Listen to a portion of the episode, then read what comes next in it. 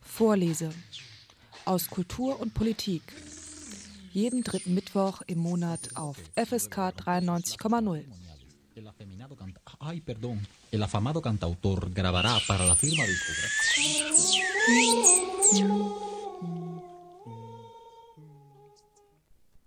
Mal ganz ehrlich.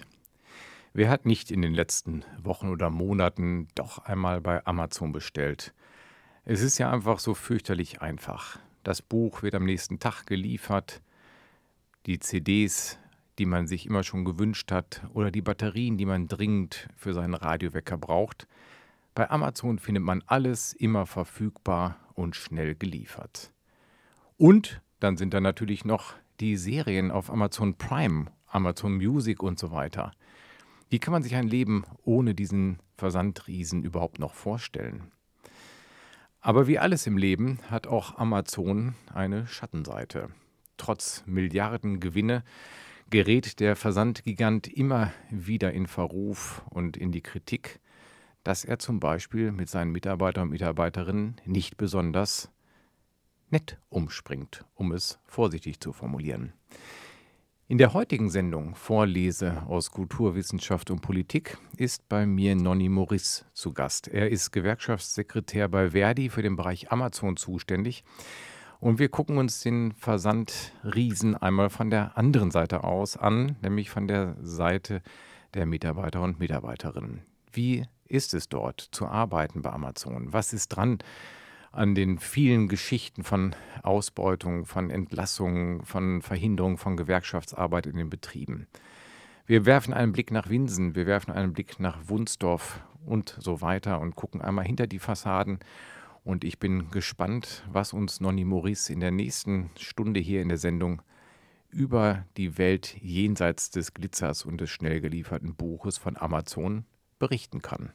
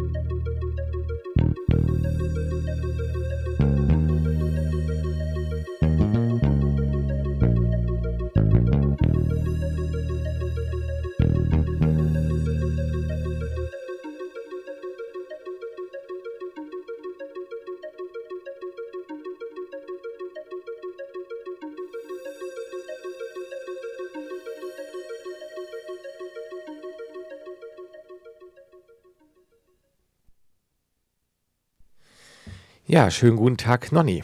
Hallo. Herzlich willkommen hier in der Vorlesung. Wir sprechen heute über den Versandgiganten Amazon. Wann hast du zuletzt bei Amazon bestellt? Ja, ich habe tatsächlich vor einiger Zeit was für unsere Kaninchen zu Hause bestellt. Äh, ich versuche es zu vermeiden, aber das Problem ist, mittlerweile hat dieser Konzern so eine Marktdominanz, dass man bestimmte Sachen gar nicht mehr so gut woanders bekommt. Und das ist, glaube ich, auch Teil von deren Erfolgsmodell. Geht mir ähnlich. Ich versuche es zu vermeiden im Alltag, weil man es irgendwie weiß. Aber du hast es angesprochen, sterbende Innenstädte war jetzt ja gerade nochmal groß in den Medien auch dass du viele Fachhandlungen gar nicht mehr ja, im Ort hast, wo du irgendwie sowas bestellen kannst. Also Stichwort Kaninchen haben wir auch. Da muss man, habe ich toi toi toi noch nichts bestellt dort, aber klar, man kommt so nicht drum rum, auch um die Streaming-Dienste. Wir werfen heute einen Blick auf Amazon als Arbeitgeber. Da steckt ein, natürlich ein multinationaler Konzern hinter. Wie ist das in Deutschland zu verstehen? Also ohne um genau ins Detail gehen, wie die jetzt unternehmerisch aufgestellt sind, aber wie, wie ist das in den Gesamtkonzern eingebettet? Mhm. Die deutschen Standorte von Amazon sind alles äh, Tochter GmbHs von der luxemburgischen Europakonzernzentrale. Äh, das heißt, sie behaupten zumindest, dass sie in Deutschland nur ein Firmennetzwerk sind und gar kein äh, deutscher Konzern nach deutschem Konzernrecht. Ähm, und dementsprechend ähm, ja, halten sich natürlich diese Konzernableger erstmal so an die geltenden Arbeitsrechte ähm, oder äh, stellen es zumindest auch so dar und im groben kommt das auch so hin. Äh, aber jegliche grundlegende Entscheidungen werden nicht hier vor Ort getroffen, sondern ganz klar ähm, einmal natürlich in Luxemburg in der Konzernzentrale, was das europäische Geschäft angeht, äh, aber in letzter Instanz eigentlich immer in Seattle im Hauptsitz. Mhm. Deine, dein Zugang zu Amazon, das haben wir jetzt noch gar nicht so richtig ähm, herausgestellt. Du hast da bestellt, hast du ehrlicherweise gestanden. du bist für Verdi der Gewerkschaftssekretär Amazon. Und wie muss man sich das äh, vorstellen? Es zeigt die Bedeutung, glaube ich, dass ihr einen eigenen Gewerkschaftssekretär für dieses Segment nur habt. Ihr habt ja wahrscheinlich keinen Gewerkschaftssekretär für, was weiß ich, Karstadt oder vielleicht da auch, aber jetzt nicht für jedes Segment wahrscheinlich. Mhm. Ne? Genau, wir haben Amazon natürlich als einen besonderen Schwerpunkt, ähm, weil dieser Konzern sich in seinen Grundlinien ähm, sehr gewerkschaftsfern bis gewerkschaftsfeindlich aufstellt. Und das ist erstmal ein Unterschied zu manchen anderen Unternehmen, äh, die natürlich alle ihr Gewinninteresse haben ähm, und natürlich alle nicht unbedingt äh, Freundinnen und Freunde von Gewerkschaften und Betriebsräten sind. Aber bei Amazon haben wir da nochmal einen ganz besonderen äh, Unternehmensschwerpunkt, wo es äh, richtige Abteilungen gibt, die halt ganz klar gegen Gewerkschaften arbeiten und versuchen, das zu verhindern. Und Amazon ist natürlich in ganz äh, Deutschland tätig. Du bist jetzt für den Bereich Verdi Niedersachsen-Bremen äh, zuständig. Das ist halt quasi die Nordregion. Das heißt, ich vermute mal, es gibt bei Verdi dann auch Ansprechpartner für Süd und Osten für Amazon oder bist du da auch für die anderen Landesteile zuständig? Äh, nee, ich bin tatsächlich zuständig für Niedersachsen und Bremen. Wir haben die ersten weiteren Schwerpunktstellen auch in anderen Landesbezirken. Ähm, aber es ist sozusagen jetzt auch ein neues Konzept bei uns, dass wir sagen, da muss nochmal ganz besonders investiert werden an Kapazitäten. Und wir wollen besonders an vielen, vielen neuen Standorten und auch an neuen Verteilzentren, das sind so kleine letzte Meile Standorte, wo die Pakete wirklich in die Zustellfahrzeuge geladen werden. Da wollen wir wirklich die Strukturen ganz neu aufbauen, weil da sind wirklich viele, viele Standorte in den letzten Jahren entstanden, wo es keine Gewerkschaftsaktivität und bis heute auch oft keine Betriebsräte gibt.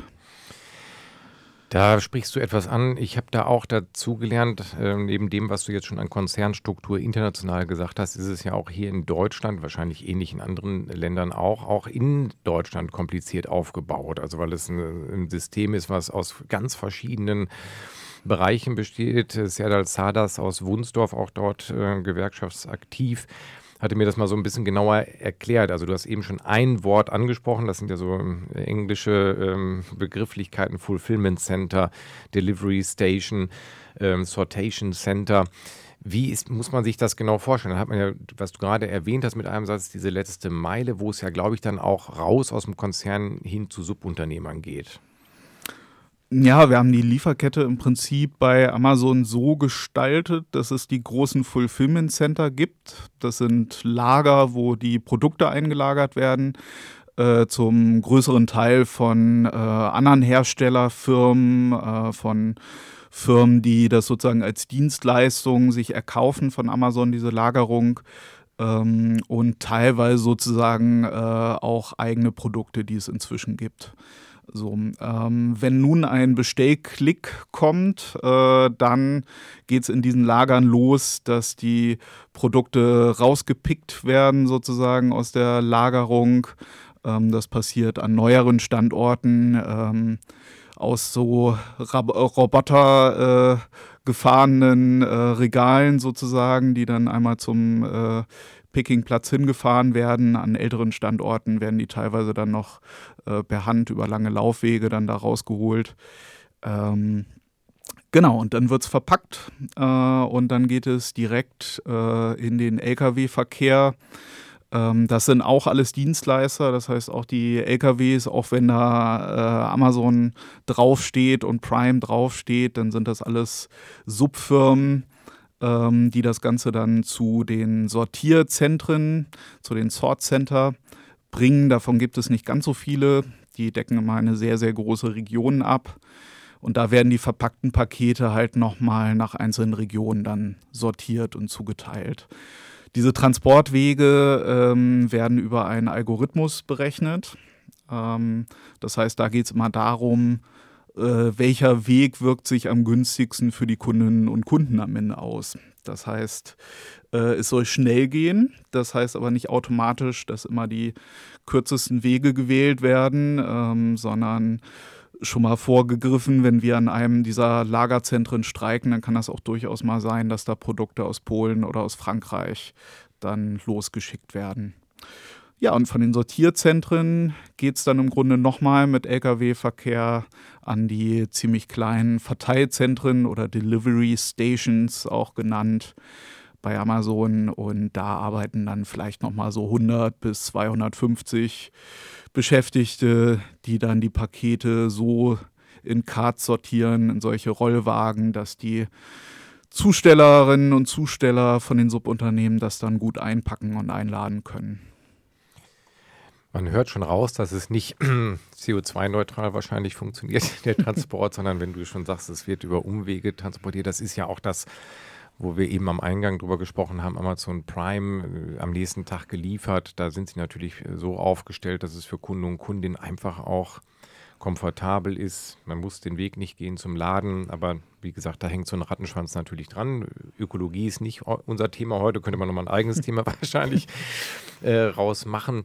Wenn man sich jetzt diese einzelnen Center anguckt, das wollen wir heute in der Sendung machen und in den, im nördlichen Teil Deutschlands, Wunsdorf, Achim, ähm, und Winsen wollen wir uns genauer angucken. Dann hast du schon gesagt, ihr habt diesen Job geschaffen eines Gewerkschaftssekretärs Amazon, weil es extrem schwierig ist, als Gewerkschaft dort Fuß zu fassen. In Vorbereitung der Sendung, in Vorbereitung über Ostern, in Artikeln habe ich nochmal gedacht, das ist ja eigentlich völliger Wahnsinn, dass in diesem Land, äh, das weiß man aber natürlich auch an vielen Stellen, noch so Parallelgesellschaften zu unserem Leben stattfinden, so völlig deregulierte äh, Märkte, völlig deregulierte ähm, ja, Bereiche, große Unternehmen wie Amazon, wo es nicht selbstverständlich wie bei Mercedes vielleicht oder VW oder sonst wo ein Betriebsrat gibt. Was sind genauso die Schwierigkeiten für Gewerkschaftsarbeit bei Amazon? Einmal kurz zusammengefasst und dann können wir auch gerne mal ins Detail einsteigen. Naja, zum einen haben wir wirklich diese relativ feindlich gesonnene Konzernpolitik, dass sie äh, das so ein bisschen so drehen und äh, darstellen, dass sie selbstverständlich mit allen Mitarbeiterinnen und Mitarbeitern einen guten Dialog pflegen wollen, dass sie äh, alle Themen der Beschäftigten gerne aufgreifen wollen, dass sie dafür aber keine Dritten brauchen, wie sie es sagen. Das heißt, gewerkschaftliche Organisationen versuchen sie so zu drehen und darzustellen, dass das von außen kommt, dass das nichts mit den Beschäftigten selber zu tun hätte, dass da jemand den Leuten was einreden will. Ähm, so, und äh, mit dieser Politik müssen wir uns natürlich äh, dann tatsächlich im Einzelfall anlegen, wenn wir anfangen, ähm, uns mit den Leuten da zu organisieren und die Beschäftigten unterstützen, die sich organisieren möchten an den Standorten. Du hast ein gutes Stichwort gegeben. Du hast mich wieder daran erinnert, dass ich mir so ein paar Imagefilme und Seiten von Amazon angeguckt habe und man da wirklich das Gefühl hat, wie du es gerade angedeutet hast, man lebt einfach im Paradies. Ich muss da immer an Google Hamburg denken, die einfach ein Bällchen Butter haben und Tischtennisplatten und drei Sterne Koch. So hört es sich auf der Internetseite auch an, wenn man Rocco Bräuniger hört, der Amazons Country Manager für Deutschland ist, der sagt, die, wir glauben an die Kombination aus fairem Lohn und attraktiven Zusatzleistungen in einer modernen Arbeitsumgebung. Und er hat dann auch so ein Interview mit seinem Vorläufer im Internet verlinkt, ähm, die, die, sich dann beide Amazonia nennen oder irgendwie sowas. Ne? Also es gibt sowas, wo so ein Zusammengehörigkeitsgefühl, wir, wir sind Teil dieser Company, wir sind eins. Ähm, da wird ja so ein Bild suggeriert, auch wenn man Bräuniger dort liest, dass man es da einfach mit einem fantastischen Arbeitsplatz zu tun hat. Hm. Ja, äh, das ist natürlich genau das, was der Konzern versucht zu suggerieren und darzustellen. Ähm, natürlich gibt es auch sowas, natürlich gibt es an den Standorten Kickertische oder ähm, ja, Playstation äh, für die Pausenräume oder ähnliche Geschichten. Also natürlich ähm, vollziehen sie schon so ein bisschen diesen, ähm, ja, so ein bisschen kalifornischen Tech-Konzern-Style nach, auch an den deutschen Standorten. Ähm, das Problem ist, was wir aber letztendlich an den Arbeitsplätzen der allermeisten Beschäftigten vorfinden, ist dann eigentlich eine relativ klassische Massenarbeit. Das heißt, das unterscheidet sich nicht so wahnsinnig äh, von der Kommissionierungsarbeit von, von anderen Logistikfirmen das unterscheidet sich von der, ich sag mal so, Entfremdung, dass man selber gar nicht so viel mit dem Produkt dann zu tun hat. Äh, nicht so sehr von den äh, traditionellen Autofabriken, was da am Ende an Arbeit geleistet wird. So. Und ähm, das ist etwas, was die Leute nach und nach auch merken. Das heißt, am Anfang lassen sich, glaube ich, schon viele davon anstecken und macht das natürlich auch mehr Spaß, irgendwie vielleicht in so einem Umfeld zu arbeiten, wo so ein bisschen so eine Identität geschaffen wird und äh, wo so ein bisschen zumindest darauf geachtet wird, dass vielleicht auch die Umgebung mal ein bisschen netter gestaltet wird. Aber spätestens nach ein paar Monaten oder wenn die Leute merken, die erste oder zweite Vertragsverlängerung ist dann wirklich auch an die Rate mitgeknüpft, also an das, was ich dann da leiste, wie viel ich dadurch power und wie wenig ich mich vielleicht habe ablenken lassen, in Anführungsstrichen, indem ich einfach mal ein menschliches Gespräch mit einem Kollegen oder Kollegin führe, äh, dann merken die Leute schon, dass das ein Stück weit auch eine Illusion ist, diese Welt, die da versucht wird darzustellen.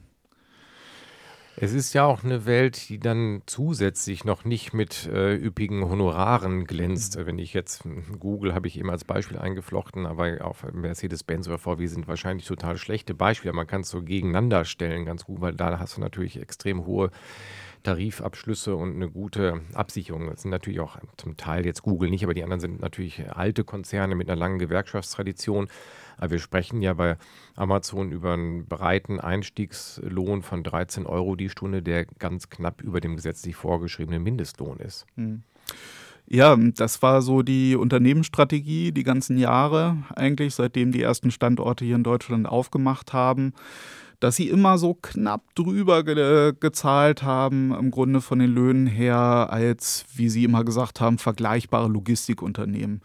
Ähm, wir sagen als Gewerkschaft, Amazon ist mehr als nur ein Logistikunternehmen, äh, sondern sie sind ein Versandhändler. Das heißt, äh, sie haben eine eigene Marktmacht durchaus ähm, im Handel und verdrängen damit ja auch andere Handelsbereiche. Ähm, und da haben sie sich aber eigentlich immer an so unteren Lohnniveaus orientiert und gesagt, wir zahlen ein bis zwei Euro mehr pro Stunde. Mit der Mindestlohnerhöhung im vergangenen Jahr äh, ist es für sie tatsächlich ein bisschen schwieriger geworden, das noch so darzustellen. Äh, wir vermuten, dass das auch ähm, Konzernpolitik nach wie vor von, von oben aus der Zentrale ist, dass es keine gewaltigen Lohnsprünge geben soll.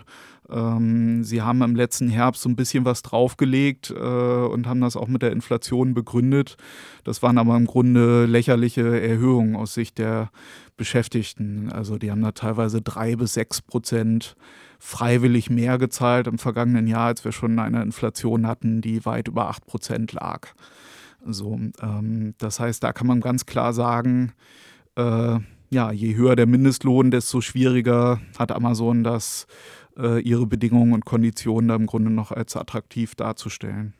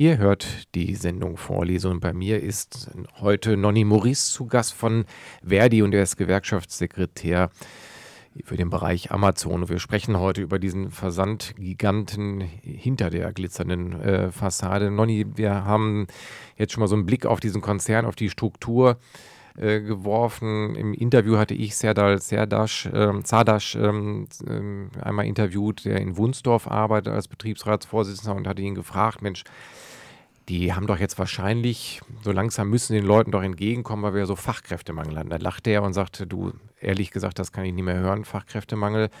Ich stehe hier am Band zusammen mit Ärzten, Anwälten, Richtern, äh, Notaren, ähm, die alle ihre Abschlüsse nicht anerkannt bekommen. Man hört, es sind Menschen, die nicht in Deutschland geboren sind, die zugezogen sind oder geflüchtet sind, die dort arbeiten. Er sagt, das ist ein sehr, sehr hoher Prozentsatz der Belegschaften. Ist das etwas, was man generalisieren kann für den Amazon-Konzern jetzt auf den Standort Deutschland bezogen? Ja, das lä lässt sich auf jeden Fall auf die neueren Standorte definitiv generalisieren. Ähm, da, wo Lager oder Verteilzentren aufgemacht werden, ähm, sind die Beschäftigten im, haben im hohen Maße Zuwanderungsgeschichte, sind teilweise erst die ersten Jahre äh, in Deutschland angekommen. Für manche ist es auch die, der erste Job, die erste äh, legale, normale Tätigkeit hier im Grunde, die sie kennenlernen vom, vom deutschen Arbeitsmarkt. Und ähm, das macht zum einen ähm, natürlich auch Schwierigkeiten in der Organisierung, dass wir sprachlich sehr, sehr breit aufgestellt sein müssen. Ähm, und man auf jeden Fall bei Amazon mit nur rein deutschsprachigen Gewerkschaftsflyern oder Materialien da wirklich nicht weiterkommt. Zum anderen finde ich persönlich ist es aber auch ein wahnsinniger Vorteil, weil man hat wirklich äh, Menschen aus vielen verschiedenen Herkunftsländern mit wahnsinnigen Erfahrungen, mit einem großen Schatz und Ressourcen, den die Leute mitbringen, irgendwie alleine wie, wie heftig schon die Fluchtgeschichten sind. Ähm, und die Leute sprechen teilweise drei bis vier Sprachen fließend, so von ihrem Werdegang her. Äh, und das sind gleichzeitig Ressourcen, die wir massiv versuchen zu nutzen, auch bei der gewerkschaftlichen Organisierung. Ähm, und wo ich denke, da ist diese Amazon-Welt in Teilen aber auch ein Fortschritt. Das heißt, wir finden diese ganzen Menschen, die sonst auf sich alleine gestellt wären, in äh, anderen prekären Arbeitsverhältnissen oft, äh, finden wir an einem Platz, an einem äh, Unternehmen, an einer Fabrik sozusagen wieder und äh, können uns gemeinsam mit äh, diesen Kolleginnen und Kollegen organisieren. Und das ist, glaube ich, ein, auch ein sehr, sehr großer äh, Schatz und eine große Ressource bei den neuen Streikbewegungen, die wir da gerade erleben. Sag mir noch mal ganz kurz, das hatte ich eben vergessen, wenn du jetzt erzählst, ähm, wie viele Menschen aus allen möglichen Ländern arbeiten. Wie viel sind das eigentlich so ungefähr in Deutschland, die bei Amazon beschäftigt sind, jetzt in diesen Logistikzentren? Über welche Größenordnung sprechen wir da? Also das äh, der äh, Unternehmen selber gibt an, äh, in Deutschland über 50.000 Beschäftigte insgesamt zu haben. Äh, da geht es aber um alle Konzernsparten im Grunde. Also da gibt es Amazon Web Services, Amazon Fresh, äh, da gibt es den klassischen Versandhandel. Ähm, über diese ganzen Sparten hinweg sind schon sehr, sehr viele Beschäftigte.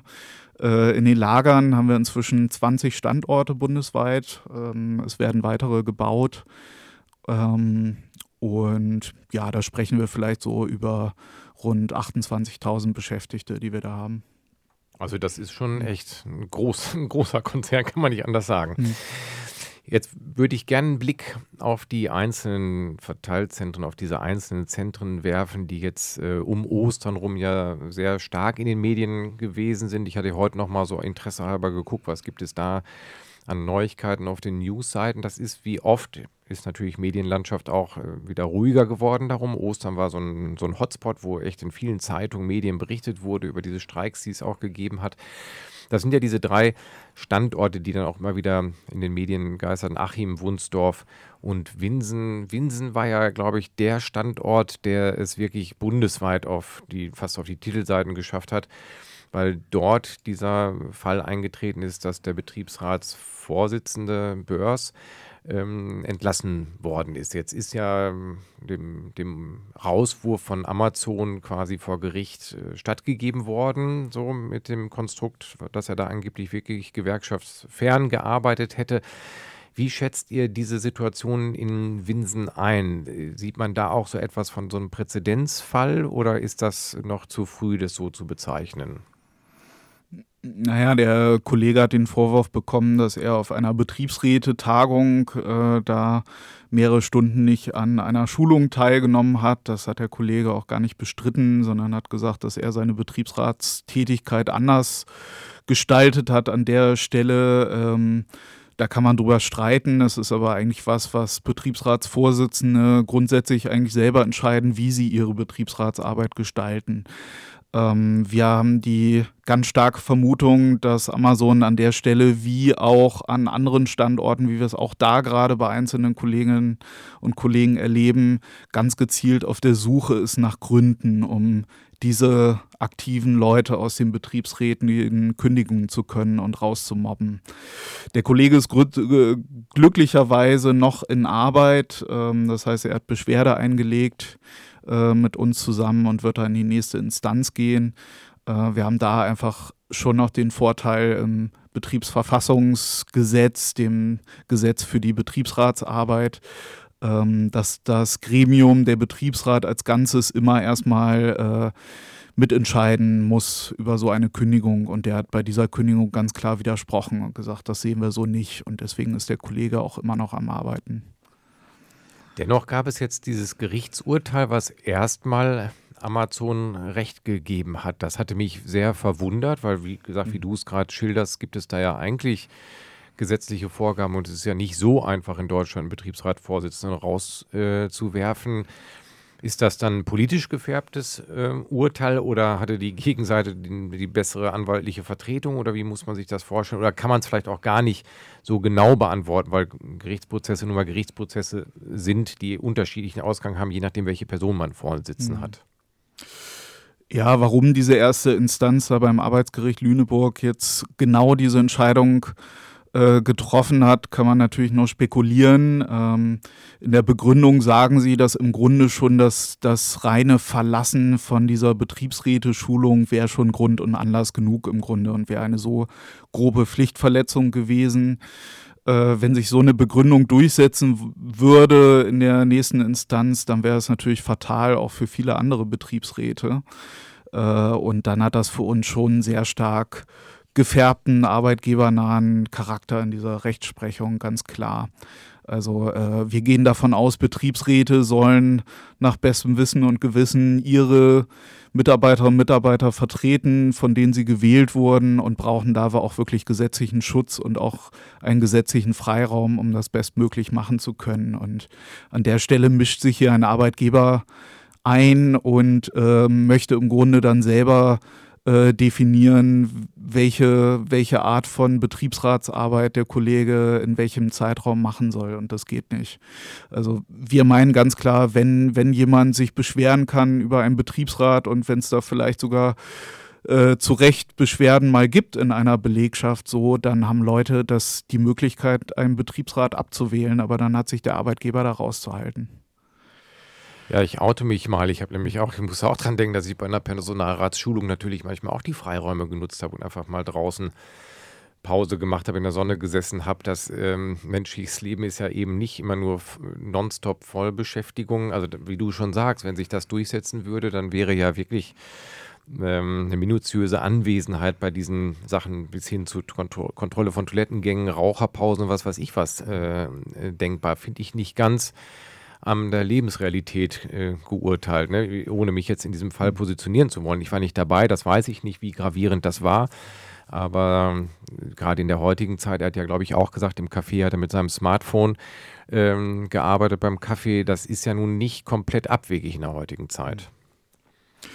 Nee, definitiv nicht. Uns geht es auch gar nicht darum, dass, dass wir das jetzt toll fänden, wenn Betriebsräte sich da jetzt ein schönes Leben irgendwie im Prinzip auf Kosten äh, ihrer Wählerschaft machen. Ne? Äh, das wollen wir nicht. Aber in dem Fall geht es ja nicht darum, äh, dass hier ein Betriebsrat in der Belegschaft verschrien wäre wegen Untätigkeit, sondern ganz im Gegenteil, dass er eigentlich sein Amt äh, so stark ausgeführt hat und sich so sehr für seine Kolleginnen und Kollegen eingesetzt hat, dass er dem Arbeitgeber äh, echt ein Dorn im Auge ist. Ne? Und dass die ihn eher kündigen wollen und da Gründe suchen gegen ihn, ähm, gerade weil er seine Rolle so ausfüllt und nicht, weil er ähm, da ständig abwesend wäre oder seine Arbeit nicht machen würde. Ne?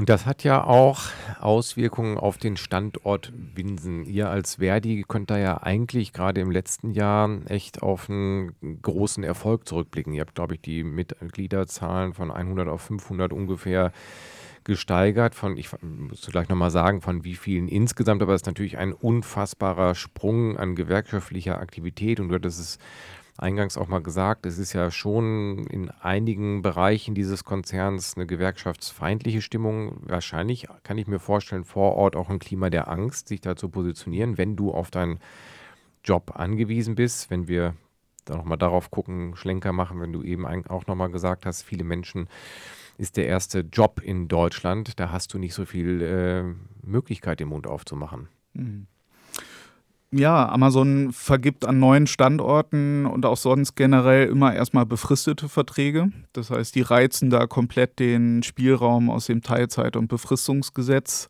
aus und halten im Grunde den Leuten immer so eine Karotte vor die Nase und sagen, wenn du dich jetzt noch ein bisschen mehr anstrengst und noch ein bisschen Gas gibst, wenn deine Rate noch ein bisschen besser wird, so, dann kriegst du die nächste Vertragsverlängerung. Und das führt auf jeden Fall zu einem Klima der Angst weil die Leute sich immer Sorgen machen, naja, okay, wir, wir verstehen schon so, in Deutschland darf man sich in einer Gewerkschaft organisieren, ähm, aber wer hilft mir denn am Ende, wenn dann mein Vertrag nicht verlängert wird?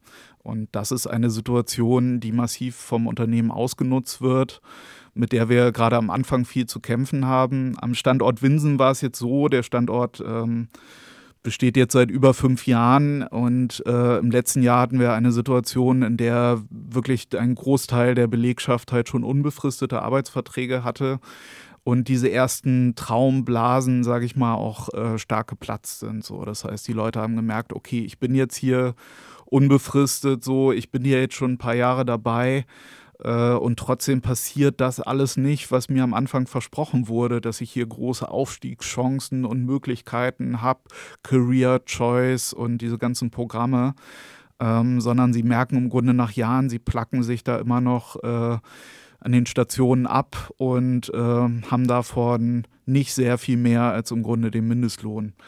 So, und das führte wirklich zu einer starken Welle an Rüstung und Empörung eigentlich bei den Leuten in Winsen, weil sie gleichzeitig auch gemerkt haben, bei jeder kleinen Abweichung achten die Manager sofort drauf, da hagelt es Abmahnungen. Wir haben teilweise da äh, Beschäftigte, die haben irgendwie die siebte bis zehnte Abmahnung bekommen für irgendwelche Kleinigkeiten, weil sie einfach sich nicht äh, scheinbar so in diese militärische Disziplin gefügt haben, äh, wie sie aus dem Management erwartet wird und vorgegeben wird. Das heißt, äh, da kriegen die Leute teilweise schon eine Abmahnung, wenn sie auf dem Weg zur Toilette irgendwie äh, mit jemandem gesprochen haben oder wenn sie die falsche Toilette aufgesucht haben, nach Managermeinung so, weil der Weg zu lang war dahin oder eine Abmahnung äh, liegt uns vor, da hat jemand zehn Sekunden auf seinem Smartphone gescrollt.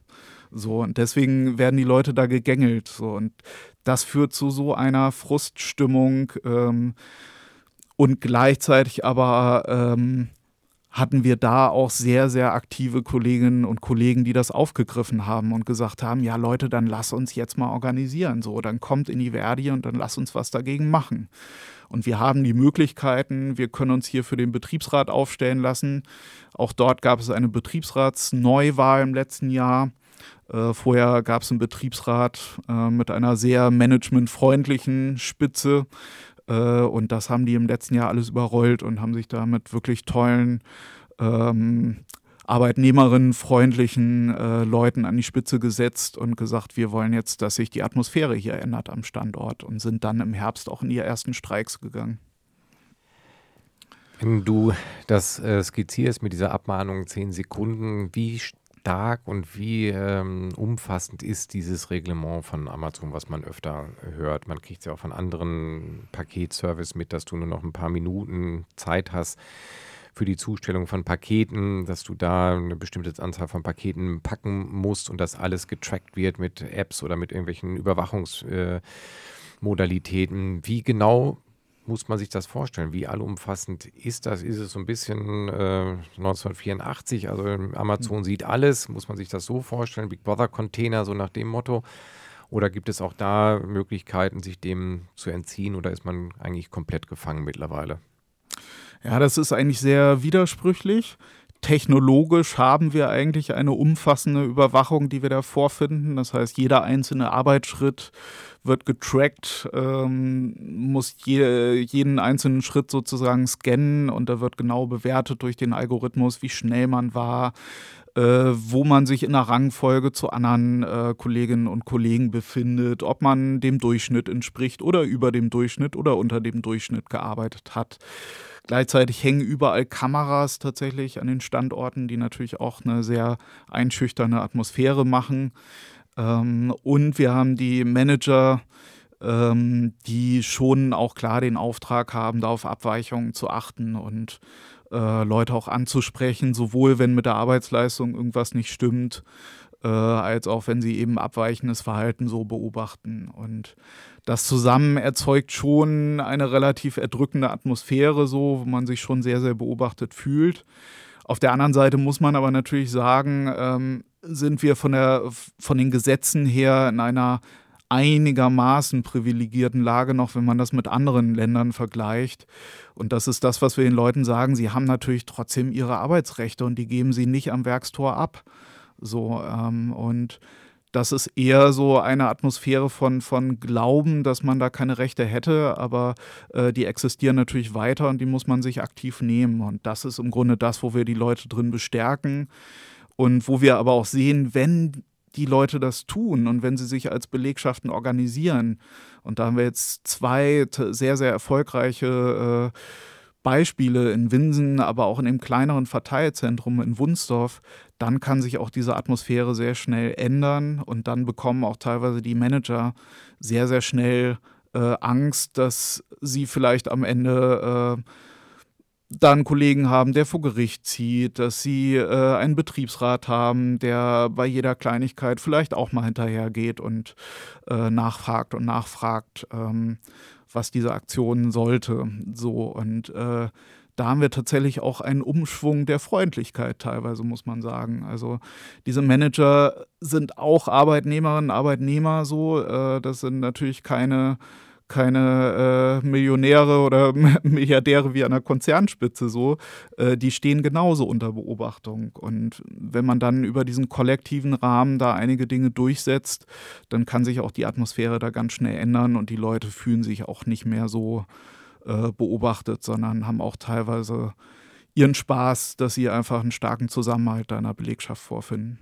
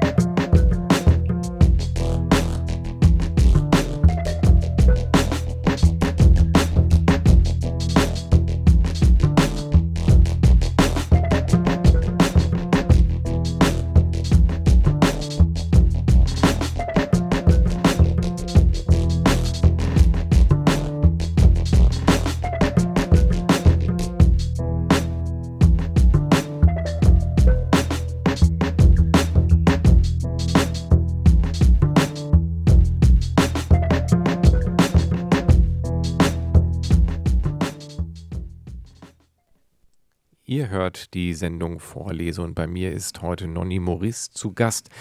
Er arbeitet bei Verdi im Bereich Amazon.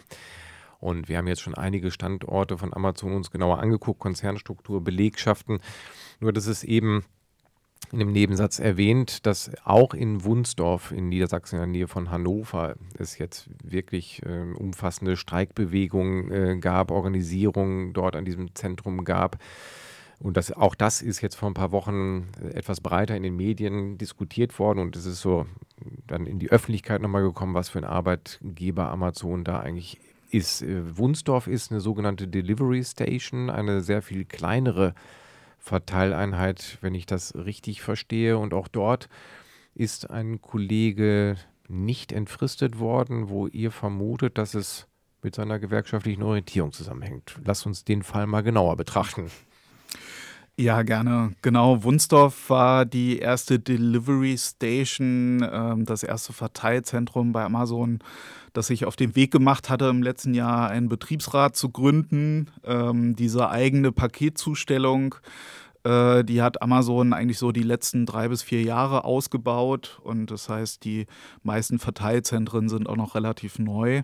Vorher wurde alles über die üblichen externen Wege, über DHL, Hermes und Co. verschickt. Ähm, das passiert auch immer noch in Teilen, ähm, aber sie versuchen das natürlich auszubauen über diesen eigenen Zustellweg, der für sie flexibler erscheint und ähm, auch von der Marktmacht wahrscheinlich auch nochmal einen Unterschied macht und auch von den Daten, die sie vielleicht auch bei den Zustellprozessen sammeln können. Ich glaube, auch das darf man immer nicht unterschätzen, unternehmensstrategisch.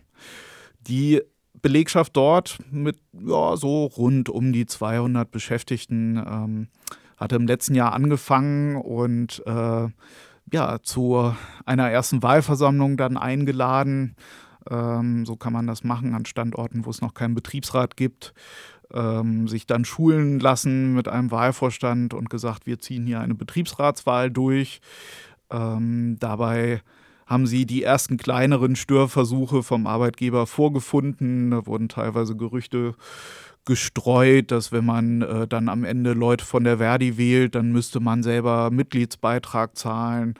Ähm, oder es wurden teilweise für Arbeitgeber, für die arbeitgebernahe Liste am Anfang noch Unterschriften gesammelt, von denen die Leute gar nicht so richtig wussten, was sie da gerade unterschreiben. Die haben einfach nur ihren Manager gesehen, wie er irgendwie auf einen zukommt und sagt, ja, hier, unterstütz mich mal, unterschreib mal. Ähm, da mag man natürlich auch nicht so gerne sagen, nee, möchte ich nicht.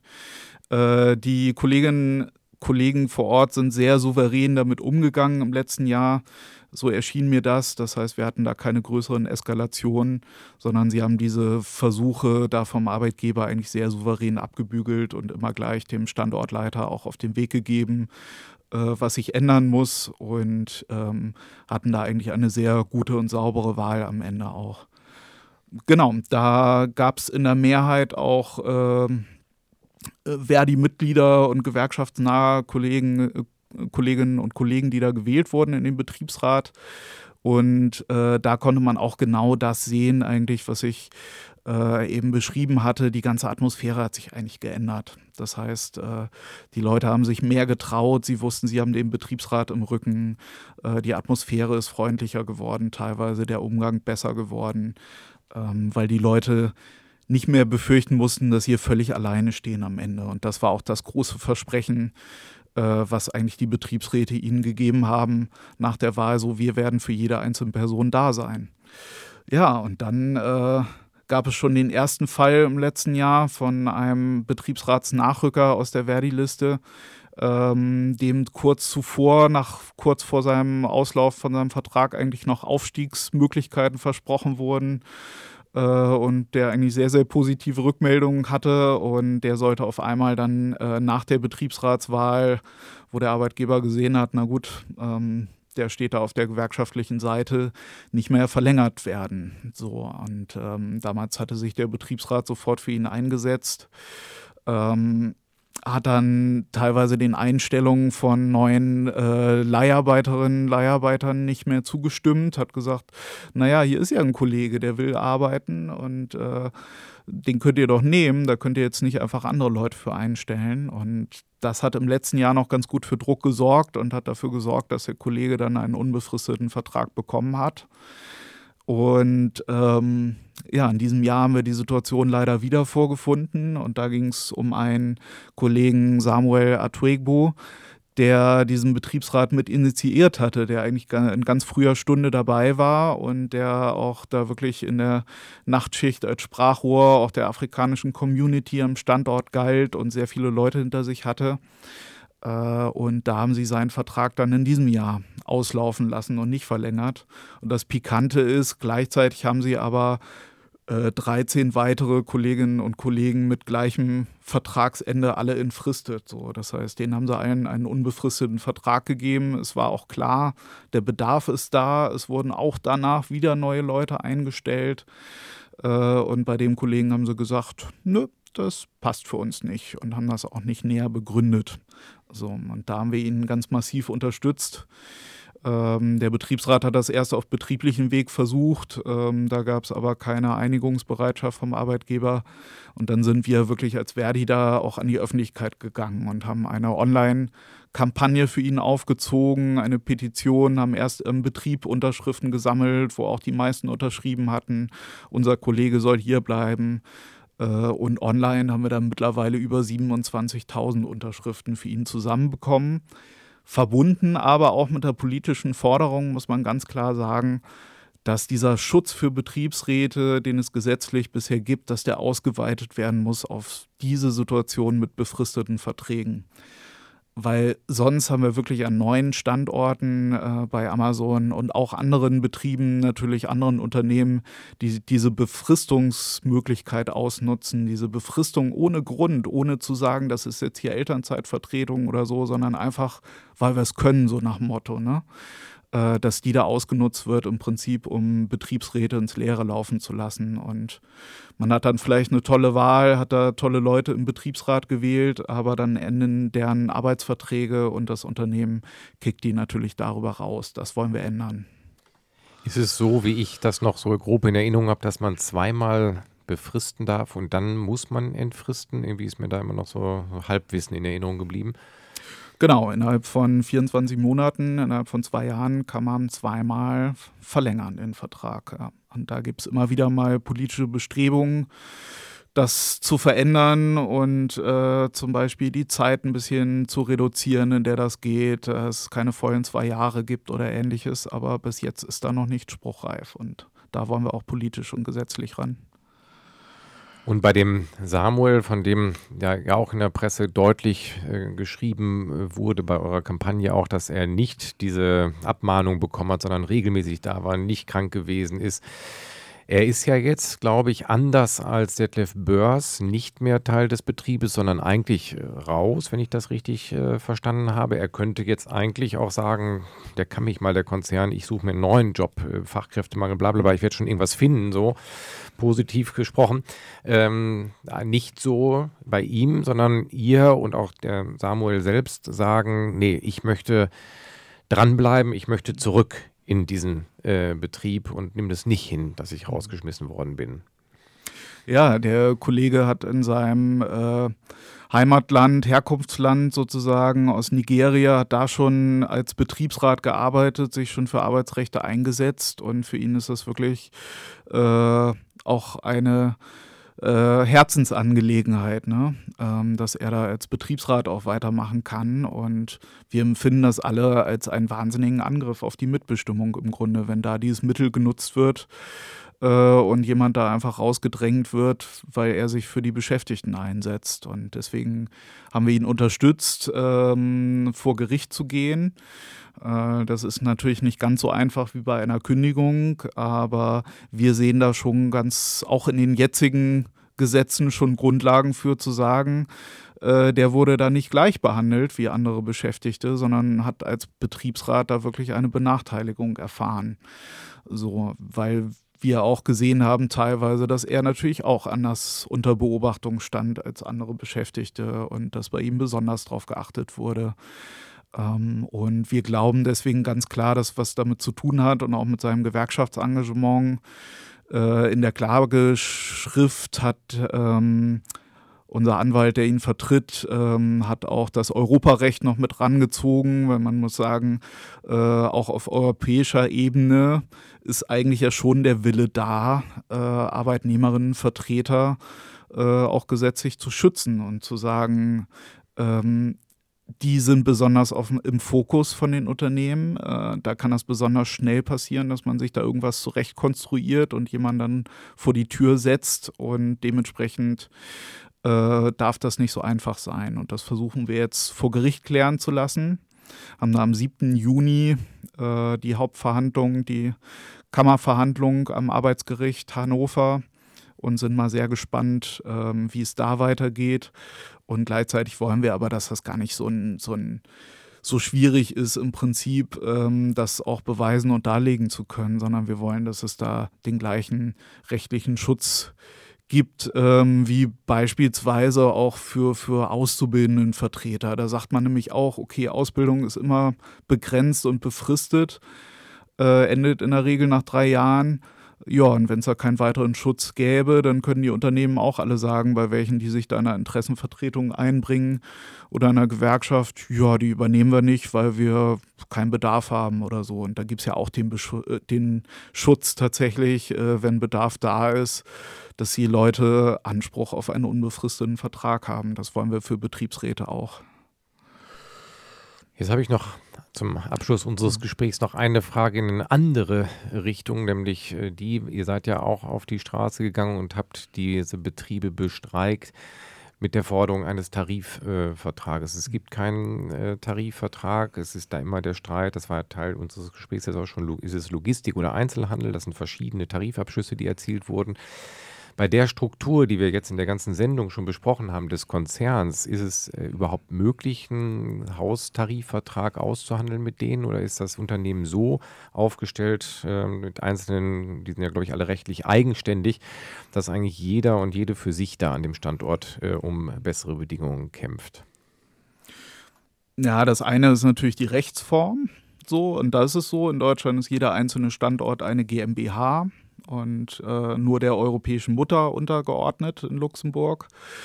Ähm, was wir aber vorfinden, ist eine ganz klar weisungsgebundene Struktur, äh, auch sehr, sehr zentralistisch tatsächlich, also auch im Vergleich zu anderen Unternehmen und Konzernen, wo wirklich Kleinigkeiten immer in der Konzernzentrale entschieden werden müssen, ähm, die tatsächlich an jedem Standort gleich ist. Das heißt, wir haben an jedem Standort haben wir die gleiche Entgeltstruktur. Wir haben nicht überall exakt die gleiche Entgelthöhe. Das unterscheidet sich in Centbeträgen äh, bei Amazon, aber es gibt überall die gleichen Levels. So nennt sich das in der äh, Konzernsprache sozusagen, äh, in der in denen man dann aufsteigen kann oder nach denen dann auch das Entgelt bemessen wird und auch die Hierarchiestufe. So, und das heißt, da geht es wirklich so ein bisschen wahrscheinlich so militärischen Strukturen auch angelehnt, wirklich von, von oben nach unten in ganz klaren Hierarchien und Weisungsbefugnissen. Ähm, und da denken wir, kann man sehr, sehr gut das Ganze auch tariflich regeln. Also das ist genau unsere Forderung, da zu sagen, die Beschäftigten müssen es über die Gewerkschaft, über einen Betriebs, äh, über einen Tarifvertrag mitbestimmen können, was sie da an Bedingungen vorfinden und nicht darauf hoffen, dass alle ein, zwei Jahre es da irgendwie so ein paar äh, Almosen sozusagen, so ein paar Prozent mehr ausgeschüttet gibt und äh, die Standortleiter versuchen sich dann dafür irgendwie feiern zu lassen, äh, sondern nee, äh, bei so einer geballten wirtschaftlichen Macht und äh, auch bei dem Geld, was an Umsatz in diesem Konzern äh, erwirtschaftet wird und drin steckt, so muss es auch richtig gute Bedingungen da geben und auch richtig gute äh, Löhne, die da gezahlt werden. Nonny, an der Stelle vielen herzlichen Dank für das ausführliche Gespräch über Amazon heute. Dann wünsche ich dir und euch weiterhin viel Kraft und Erfolg bei der weiteren gewerkschaftlichen Arbeit in dem Konzern. Vielen Dank. Vielen Dank für die Einladung. Tschüss.